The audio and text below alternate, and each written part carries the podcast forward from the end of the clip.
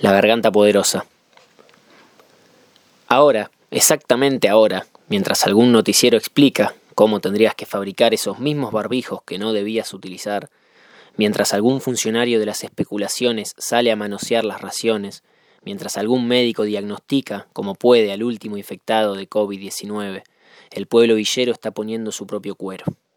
Una vecina sin honorarios cocina para las familias de los barrios y un pibito de la plaza está cuidando a su abuelito en la casa.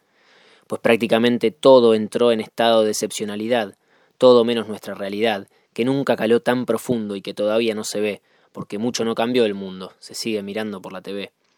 Ahora, ¿qué pasa detrás de bambalinas? Otras Argentinas, otras Américas Latinas, que nos arrancan un grito, que nos extirpan el gol, que nos erizan la piel, que nunca en la vida vieron un tarrito de alcohol en gel y que hoy también consideran indispensable lavarse las manos, tanto como el agua potable, tanto como los derechos humanos. Por debajo de las costillas, la cuarentena de las villas no tiene tal delivery ni tal buffet. ¿Vale un tutorial de planillas cuando no tenés internet?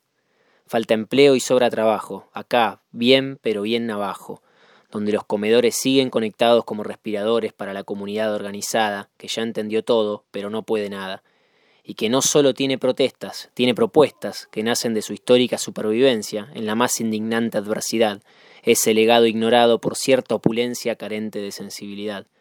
Cuando parecía menos complicado jugar al mareado y desentenderse de todos los demás, van a tener que mirar para abajo y van a tener que mirar para atrás, porque ningún universo se reforma si no se transforma el verso del periodismo, si no corre su propio velo, si no rompe su matriz, si no atendemos ya mismo al subsuelo de nuestro país, que nos enseña en pleno tormento sus estrategias de financiamiento y sus quehaceres para sobrevivir.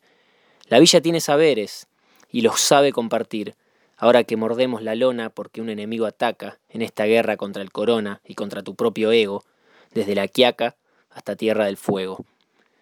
Bienvenidos a El Mundo en Cuarentena, el podcast del mundo al revés.